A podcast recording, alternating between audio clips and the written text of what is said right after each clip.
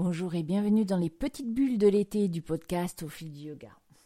Aujourd'hui c'est le onzième et dernier épisode des petites bulles avant la reprise de la saison 3 du podcast au fil du yoga.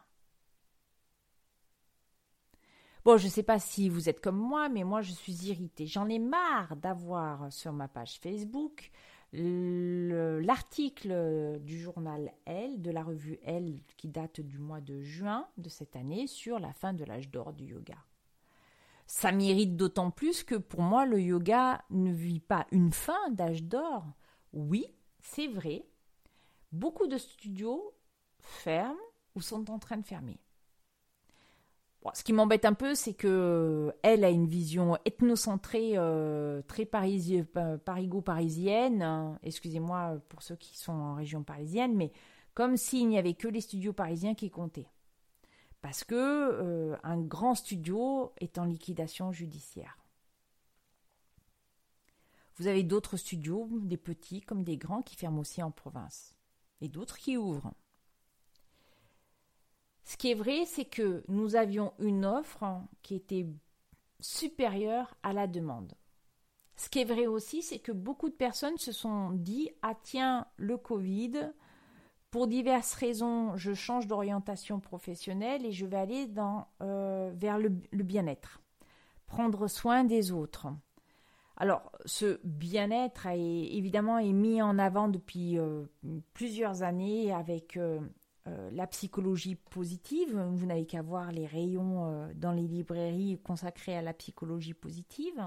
C'est un truc à la mode, hein. c'est comme les polars euh, norvégiens par exemple. la psychologie positive, aussi parce que beaucoup de médecins ont, dit à leurs patients, oh là il faut que vous fassiez de la méditation, de la respiration cohérence cardiaque, il faut faire du yoga pour retrouver un peu la souplesse, etc. Ça a été bien entendu véhiculé euh,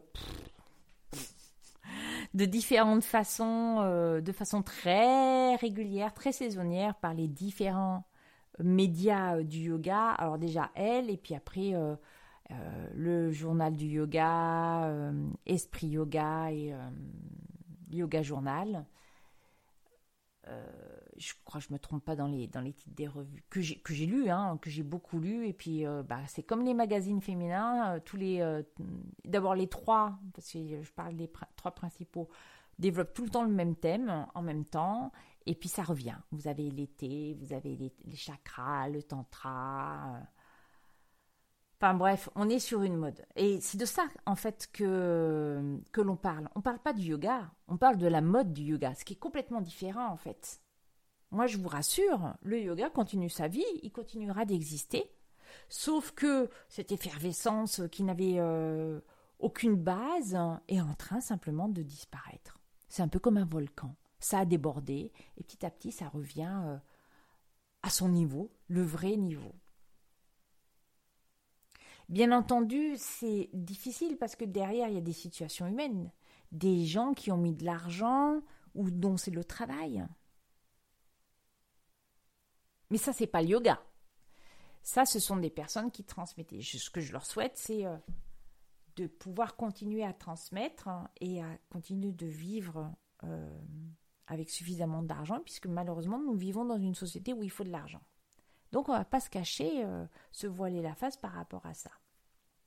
Mais le yoga existe toujours. Le yoga n'est pas qu'une pratique physique, encore une fois. Les asanas, les postures sont importantes. C'est même assez planant, c'est sympa, c'est tout ce que vous voulez. Mais ce n'est pas le yoga. C'est une infime partie, c'est oui, une infime partie qui permet d'arriver à l'état de yoga. Le yoga, c'est une recherche d'abord, c'est une voie spirituelle. Donc la question, c'est plutôt de savoir est-ce que la voie spirituelle qui nous est proposée par le yoga connaît un âge d'or ou une expansion? Eh bien, je dirais que ça dépend effectivement du niveau d'éveil des consciences. Quand je dis éveil des consciences, ça n'a strictement rien à voir. Ce n'est pas péjoratif. Hein. C'est pas parce qu'il y en a qui font du yoga qui vont être éveillés par rapport aux autres qui, euh, qui ne se posent pas de questions. Chacun choisit le chemin qu'il a envie de faire et de la façon dont il a envie de le faire. Moi, à la maison, je suis la seule à faire du yoga. Et je, même parfois, je me bats avec mon fils sur certaines choses euh, autour du yoga.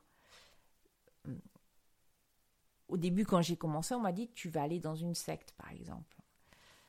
Euh, c'est une des dérives. Et ça, effectivement, il faut faire attention, comme il faut faire attention à tout ce qui est euh, le business.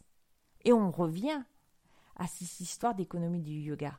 Le business du yoga, le business du New Age, euh, du bien-être. Et là, je vous renvoie au podcast que nous avons fait avec euh, sur la dictature du bien-être. Franchement, c'est un de nos meilleurs podcasts par rapport à ça parce que je pense que ça met le doigt sur l'évolution sociologique, alors j'allais dire de notre société, mais peut-être de toutes les sociétés occidentales. Les dérives, vous les avez vues aussi pendant les confinements et les déconfinements, mais les dérives euh, sectaires et puis aussi, euh, je dirais, euh, les cacophonies des gens on le voit aussi sur le, climat, hein, de toute façon, entre ceux qui disent qu'il n'y a pas de changement climatique et qu'on craint rien, et puis les autres qui disent qu'il y a un, véritable changement climatique, on se retrouve dans les mêmes débats qu'il y a 100 ans, il y a 1000 ans. Rien ne change, sauf le sujet lui-même, mais on est une société tiraillée. Moi, je crois que quand on vit en adéquation avec euh, ces valeurs, qui généralement, quand on réfléchit bien, correspondent à ce que prône le yoga. Peut-être pas stricto sensu, parce que moi je suis à peu près sûre de ne pas vivre stricto sensu selon les yama et niyama, par exemple, ou même après par tout ce qui est euh, développé dans les, euh, les sutras et les tantras et on reviendra aussi parce que la pratique actuelle du yoga, c'est un mélange en fait. C'est déjà un syncrétisme de plusieurs euh, centaines d'années de yoga en Inde. C'est ça qui est aussi très intéressant. Et ce n'est pas négatif. Hein. Le yoga évolue. Le yoga tel qu'il a existé euh, en Inde à ses débuts, je, n'ose même plus dire de véritable date parce qu'on dit que c'est moins de 2500 ans, ce qui correspond à peu près au, Veda. Mais euh, pour moi, les Védas, mm, on parle un peu du yoga, mais très très peu. C'est d'abord euh, l'ère brahmanique. Et, Brahman, pour moi, le Brahman, c'est pas Brahma, qu'on connaîtra ensuite dans le yoga. C'est la religion hindoue, c'est les débuts, c'est euh, alors j'ai appelé ça les prémices du, de l'hindouisme. Donc l'âge d'or du yoga, eh bien, il évolue. Depuis que le yoga existe, oui, on va dire, il y a des sinusoïdes, il y a des hauts et il y a des bas. Euh, est-ce que c'est lié au nombre d'adeptes, de personnes qui font? Peut-être. Moi, je dirais que quand même, par rapport aux années 60, le nombre de pratiquants de yoga a augmenté. Donc, on est sur un âge d'or. Alors, peut-être qu'on n'est pas sur euh, euh, le, modèle qui était celui, on va dire, dans 2020, qui était peut-être l'apogée. Mais euh, après tout, après tout, c'est peut-être mieux, non? Parce qu'on est en train de se débarrasser de tout ce qui n'est pas le yoga. Parce que fondamentalement, en fait, ce qui se passe, c'est que le yoga s'autodétruit, ou si vous voulez, ce qu'on connaissait, qu'on a appelé yoga, s'autodétruit parce que ça ne marche pas, parce que c'est pas le yoga authentique, parce que il n'y a rien de fondé dans le sens où c'était que du business. Donc vous voyez se poser la question de ah, est-ce que c'est la fin du yoga? Bah non, en fait. C'est juste tout ce qui ne fonctionnait pas et dont on savait forcément qu'à un moment ça allait s'écrouler qui saute. Les aventures individuelles, et c'est bien malheureux peut-être pour certaines personnes, n'ont pas fonctionné, mais ça ne veut pas dire d'ailleurs qu'elles n'ont pas réessayé quelque chose si elles sont convaincues que c'est quelque chose à transmettre, et quand bien même. Et quand bien même. Venons-en juste un instant sur la transmission. Je pense à Elodie Garamond parce que c'est euh, le, Tigre Studio qui euh, qui est en liquidation judiciaire à Paris et qui a fait que les magazines ont, écrit là-dessus. Elodie Garamond a écrit un livre sur euh, vivre avec le, yoga. Donc je pense que c'est quelqu'un qui est très sincèrement impliqué dans, le yoga et je pense qu'elle trouvera une autre façon de transmettre ce qu'elle a à transmettre. On n'est pas obligé de transmettre à travers un studio, on n'est pas obligé de transmettre avec 250 euh, élèves dans la, dans la classe. Peut-être que le modèle de transmission est un modèle de transmission avec 5 élèves, un élève. C'est très difficile d'ailleurs, pour être très honnête, pour un, maître, un gourou, de transmettre à beaucoup d'élèves en même temps. Pour plein de raisons. Je vous laisse y réfléchir parce qu'on en parlera avec, euh, avec Maïmouna. On choisit un style, on choisit un maître, on choisit un professeur. On choisit de plonger complètement sans sans se retenir. Et là, la difficulté, c'est la dérive sectaire. Pareil, les dérives sectaires, est-ce que c'est la fin euh, de l'âge d'or du yoga? Non, ça a toujours existé. ça a toujours existé. C'est bien là le truc. C'est qu'en fait, on prend toujours notre modèle comme étant le premier truc qui apparaît et oh là là, mais non, mais les, euh, les dérives sectaires ont existé déjà en Inde. Dans le bouddhisme aussi, il y a des dérives sectaires. Pour autant, est-ce que le yoga n'est pas arrivé jusqu'à nous? Pour autant, est-ce que le bouddhisme ne présente pas euh, un visage tout à fait contenable au regard, on va dire, euh, des attendus de la société? Donc, il faut juste faire attention quand on commence un chemin de ne pas se faire avoir. Alors la question, ça va être pourquoi des gens se font avoir? Mais là, on parle à ce moment-là du mouvement sectaire en général. Il y a plein d'explications. Je pense qu'on y viendra aussi dans un prochain épisode, donc on ne va pas en parler. Mais vous voyez bien que ça ne veut pas dire que c'est la fin du yoga. Enfin, dernière chose. Je sais qu'on met beaucoup en avant euh, la pratique régulière du yoga. Alors ce qui me gêne, c'est que dans un sens, on nous dit euh, le yoga, c'est pas que les asanas. Pour autant, vous verrez beaucoup les professeurs parler de leur euh, pratique, leur sadhana, la pratique quotidienne, en mettant en avant la posture. Moi, je me suis moi-même débattue euh, longtemps là-dedans, très très longtemps, à en concevoir beaucoup de, de regrets, de culpabilité, jusqu'à ce que je comprenne, même si j'ai mis longtemps, même si je l'ai souvent dit, que ça n'a strictement rien à voir avec votre pratique physique. Et c'est pas parce que, en apparence, les gens ne pratiquent pas sur un tapis que ce n'est que c'est la fin de l'âge d'or du yoga. C'est pas parce que les gens ne vont plus aller dans un studio pour pratiquer des asanas, des postures, que c'est la fin de l'âge d'or du yoga. Encore une fois, et je vous invite à écouter le premier épisode du podcast au fil du yoga. Le yoga est une voie spirituelle.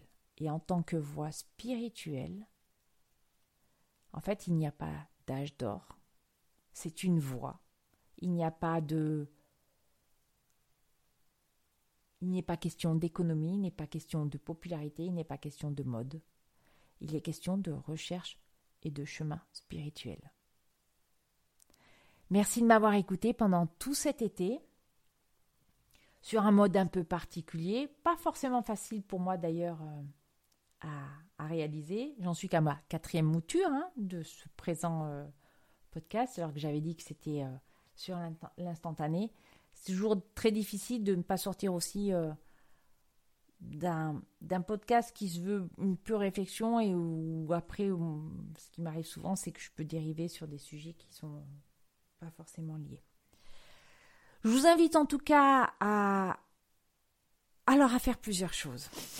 À partager l'information autour de vous, à partager les liens du podcast hein, pour nous soutenir, même si on est très contente en fait. Euh, et c'est une véritable réflexion hein, que, l'on mène. qui est euh, qu'on est très bien comme on est en fait, mais partagez. Euh, faites-nous aussi, en fait, ce qui nous intéresse plus que partager, c'est faites-nous vos retours. Certains n'hésitent pas à me le faire euh, sur la page Facebook du podcast au fil du yoga ou sur la page Instagram au fil du yoga podcast. Et c'est très agréable pour nous parce que euh, euh, ce qui est important, et moi je pense que ça fait partie aussi de la voie du yoga, c'est le lien avec l'autre. Là, je suis toute seule derrière mon micro. Euh, ce qui manque, c'est le lien. Vous voyez, c'est pour ça le Zoom, c'est très bien pour beaucoup de raisons, mais Zoom, c'est pas bien parce qu'en fait, il n'y a plus de lien physique avec les personnes. Et donc, le podcast, c'est effectivement quelque chose qui est enregistré, mais au moins, quand vous nous faites vos retours, il y a quelque chose qui se crée et, ça, c'est top. C'est ça, en fait. Euh, c'est la remise, euh, la reconnaissance de l'altérité et pas justement du moi-je. C'est euh, vous, vous, vous, bon, et moi, mais qui devient vous quand c'est vous qui nous voyez. Voyez ce que je veux dire. Donc, voilà, faites des retours, écrivez-nous. Nous avons une adresse email au fil du yoga gmail.com et puis restez connectés parce que bientôt la saison 3 commencera. Je vous remercie infiniment et je vous souhaite de finir cet été un peu trop chaud, même beaucoup trop chaud et très sec. Finissez bien cet été et je vous dis à bientôt.